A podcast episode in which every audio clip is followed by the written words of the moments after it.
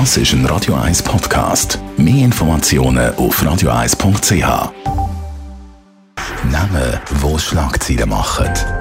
Diskutiert von Mark Jäcki und dem persönlichen Verleger Matthias Ackeret. Jetzt auf Radio 1. Präsentiert von der IH Keller AG. Ihre Skoda-Partner. Jetzt mit dem Skoda Karoq Spotline. ihkellerag.ch Skoda, simply clever. Willkommen zu der Sendung heute mit diesen Namen. Jan Billeter, der Eishockey-Experte und Publikumsliebling, verlässt SRF und wechselt zu MySports. Ignacio Cassis, der Außenminister, pendelt zwischen Niederlage und Triumph. Und Doris Leuthard, die ehemalige Medienministerin, findet die baldige Abschaltung von UKW ein Fehler.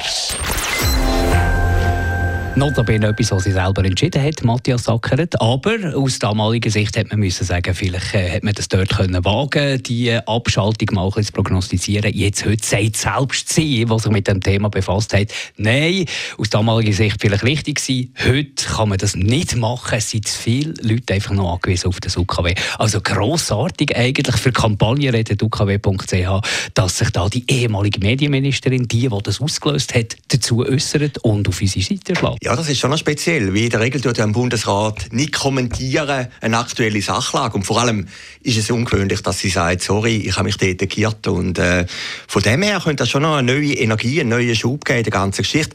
Die Frage ist ja eigentlich, nimmt Frau Somaruga jetzt den Steilpass auf? Es wäre ja für sie jetzt einfach zu sagen, gut, Doris Leuthard entschuldigt sich, sie sagt, sie hat einen Fehler gemacht, dann kann sie ja elegant aus dieser Nummer raus. Ich befürchte eher, dass sie im Moment eher noch ein bisschen stur ist und auf die SRG lässt. Also die SRG hat ja der ganzen Geschichte sich gar noch nicht geäussert und dort wird er sicher auch lobbyiert. Also von dem her können wir gespannt sein. Ja, die SRG hat sich schon geäussert mit dem Röbi Ruckstuhl in der Sendung Medientalk, im SRF selber, bei, bei SRF 4 News, dort sich geäussert. Aber es, es heisst immer vor einer, vor einer Einigung, 95 Prozent der Privatradios so dafür sind, dass man die UKW abschaltet. Aber das ist einfach keine Argumentation. Erstens mal ist das nicht äh, by heart hart. Also das ist nicht mit voller Überzeugung. Niemand kann das Medium betreiben und voller Überzeugung sagen, wir schaffen Technologie ab, wo 58 Prozent der Autofahrerinnen und Autofahrer noch drauf sind. Das kann sich heutzutage eigentlich niemand leisten. Und dort ist man wahrscheinlich dann, wenn man das beschlossen hat, dann, wo man den Deal hat gemacht, ist man wahrscheinlich einfach von anderer Ausgangslage äh, ausgegangen. Und jetzt muss man doch einfach sagen, okay, äh, die Situation hat sich verändert, wir müssen das UKW jetzt behalten. Ja, also das Positive ist sicher, dass mal die Leute darüber nachdenken. Also ich habe mit Lokalbetrieben Betreiber geredet denen ist das irgendwie gar nicht bewusst gewesen. Die haben gesagt, der Verband, den gehören wir auch an, hat das beschlossen und jetzt zieht man das durch, oder? Und dann habe ich gesagt, ja, denke doch eigentlich mal von den Hörerinnen und Hörern ja, aus. Absolut, oder vom Konsument muss man denken. Konsument, oder vielleicht, es kommt ja der Tag X, also im August, im nächsten Jahr ist die SRG, die abstellt. Und dann ein halbes Jahr später, ich glaube 20, 23 Januar, sind dann die Lokalradio dran. Und du stellst am Morgen im Auto in dein Radio an, da kommt noch ein Rauschen, oder? Das ist ja dann die Realität. Und dann sagen doch viele Leute, die das gar noch nicht realisieren, was jetzt da passiert, das ist ja immer noch theoretisch, sagen, ja, ja was ist denn da los? Ich habe meinen Sender nicht mehr, oder? Und ich glaube, das wird langsam durch die Diskussion vielen Radiobetreiber bewusst, dass da ein grosses Risiko ist, vor allem in grenznäheren Regionen, wie Schaffhausen, wo wir ja ein bisschen in der Nähe sind, wo dann die deutschen Sender einstrahlen, mit UKW dass sie da massiv Hörerinnen und Hörer verlieren. Weißt ja nichts gegen Entscheidungen, die muss man mal treffen, aber man muss eben dann auch bereit sein, wenn man Jahre später sieht, die Entscheidung ist jetzt vielleicht nicht mehr richtig, weil sich halt die Gegebenheiten verändert haben und die haben sich massiv verändert. DAB Plus hat sich zwar entwickelt, aber nicht so wie gewünscht. Das Internet kommt, es kommen neue Technologien, 5G, wo alles werden, wo Gamechanger werden sein, wo alles werden verändern und dann haben wir UKW, wo noch grosse Menge von den Konsumentinnen und Konsumenten ihr Radio darüber konsumiert, wo sich natürlich jetzt auch damit dank dieser Petition haben damit befasst. Normalerweise äh, denkst du nicht darüber nach, wie empfange ich äh, mein Medium. Du hörst einfach Radio. Und jetzt wird dann auch langsam bewusst, hey, ich müsste umrüsten für relativ viel Geld. Oder mit Kabeli, äh, halt eine günstigere Variante, aber ich hätte das riesen. Das kann es nicht sein und das kann nicht im Interesse sein von einer Branche, die nicht in einem Wachstumsmarkt ist. Also das Medium, Radio, das älteste elektronische Medium, haltet sich zwar gut, aber es ist jetzt nicht so, dass es wahnsinnig aufging. Also es zählt jeder Hörer. Ja, also ich finde es jetzt politisch noch interessant als äh, ehemaliger Bundeshauskorrespondent, was jetzt da genau passiert, oder?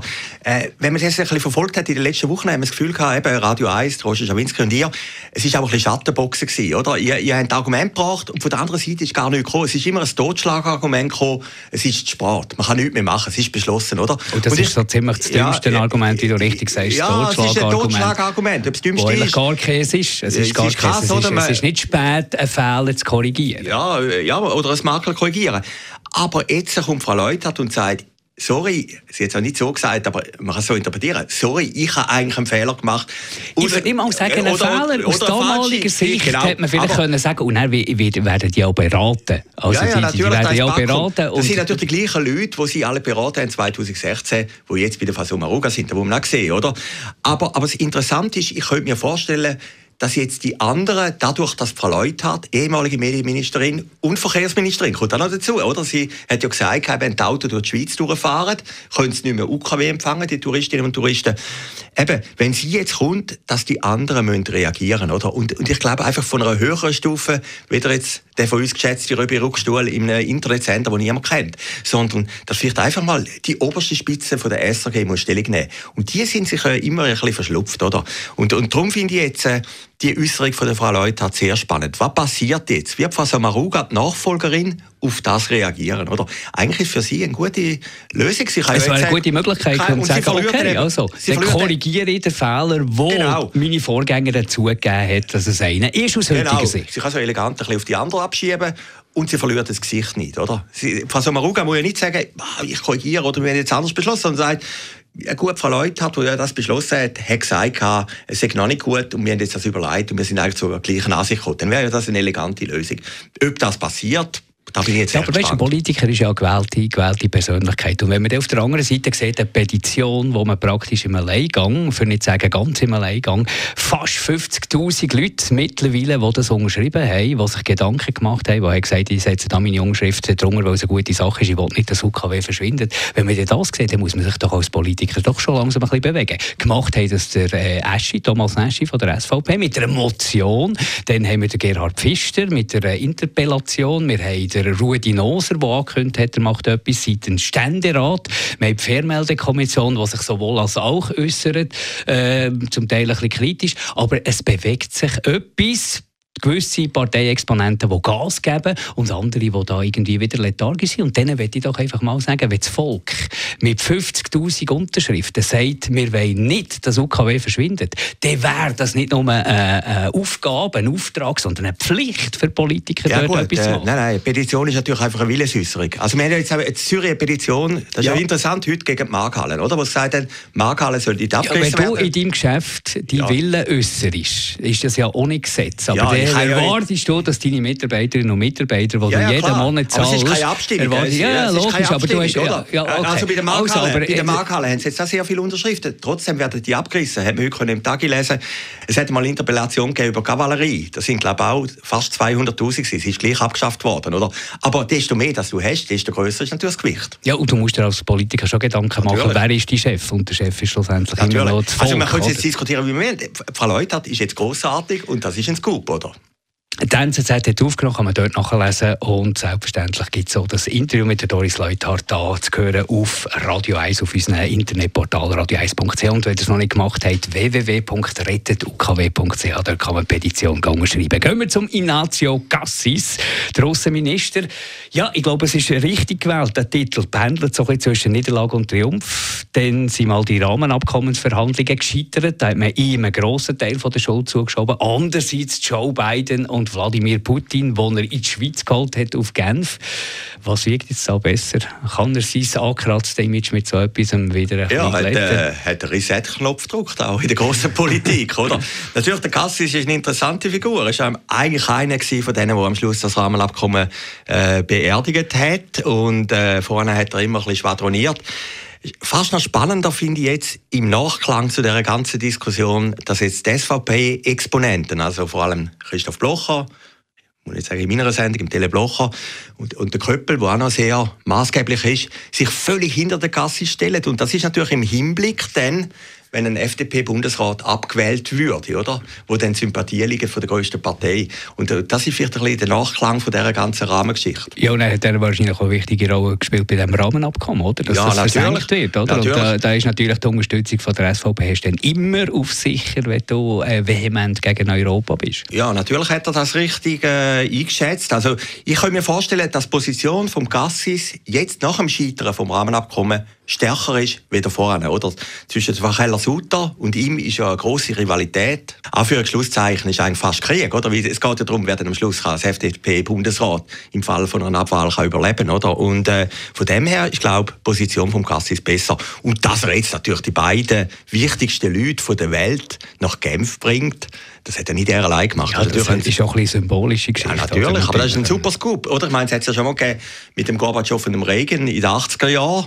Äh, mag sich erinnern, das ist ja der Kurt Vogler, ist dort an der Conferencier gewesen. Das ist natürlich schon grosses Theater und grosse Show und das wird ihm sicher helfen. Aber wo das stattfindet, die Halbwertszeit ist, ist, ist relativ beschränkt. Also über Reagan Gorbatschow redet niemand mehr über die Schweiz gross oder das Treffen. Da redet man über das Treffen an und für sich und was dabei ist rausgekommen. Es kommt ja noch ein bisschen darauf an, was bei diesen Gesprächen zwischen Biden und Putin rauskommt. Ja, aber es ist doch Publizität. Weil Sonst ist, es- sonst dann auch wieder eine negative Publizität, Ja, ja, wenn das Genf-Treffen zum Eklat wird. Ja, nein, aber er steht ja auf dem Foto. Ich nehme an, er wird sich dann zwischen die drängen, oder? Und dann wird man ihn überall sehen. Also ich glaube, für ihn selber, ein Image von ihm, ist das sehr gut, dass das jetzt gelungen Aber das ist das, was mir Politik einfach regelmässig uh, uh, uh, ein, bisschen, ein, bisschen, ein bisschen nervt. Es geht immer um Image, es geht immer um PR, es geht immer darum, äh, möglichst für die nächsten Wahlen gute Voraussetzungen zu schaffen, möglichst zu glänzen, möglichst gut dazustehen. Und das ist, finde ich, ärgerlich, weil am Schluss sollten die Politiker ja irgendwie für das Volk gute Sachen entscheiden. Und das passiert äh, meiner Meinung nach gerade auch beim Gassis ein bisschen zu wenig.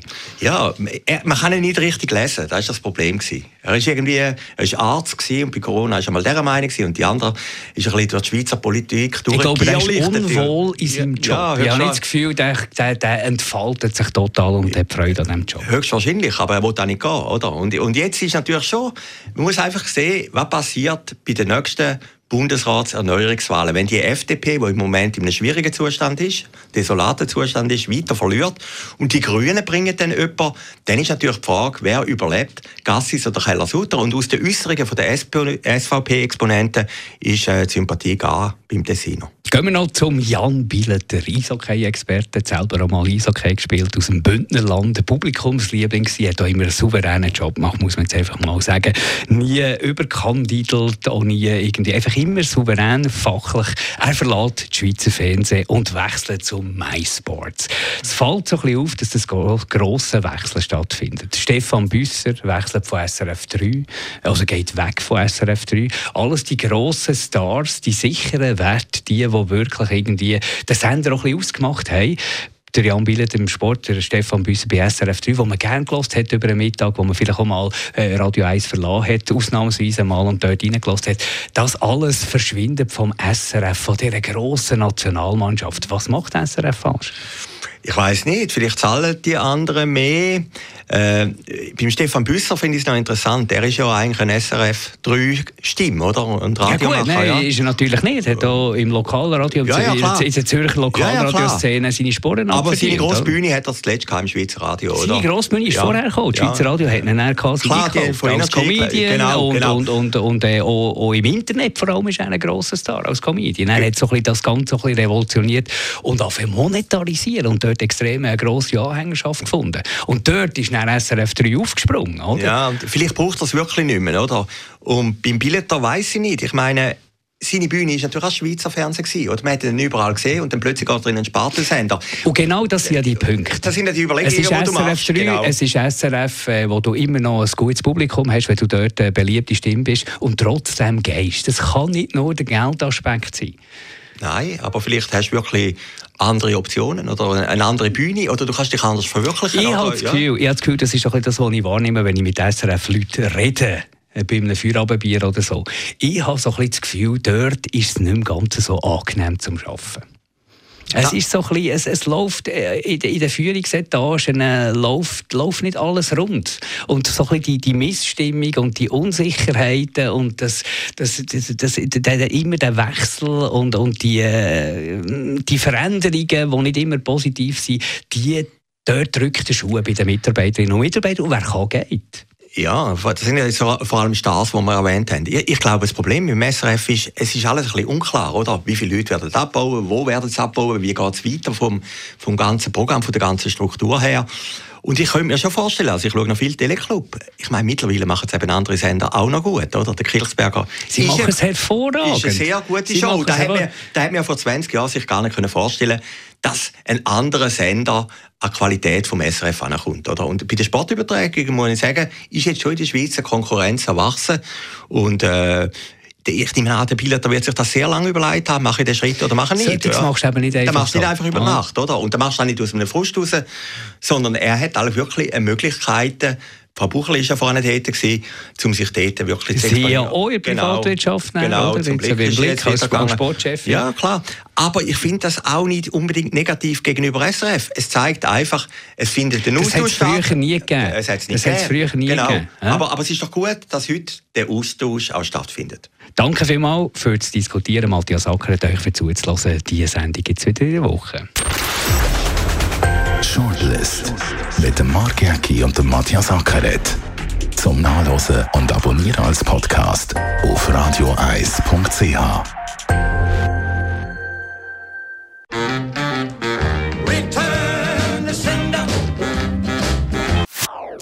Das ist ein Radio 1 Podcast. Mehr Informationen auf radioeis.ch.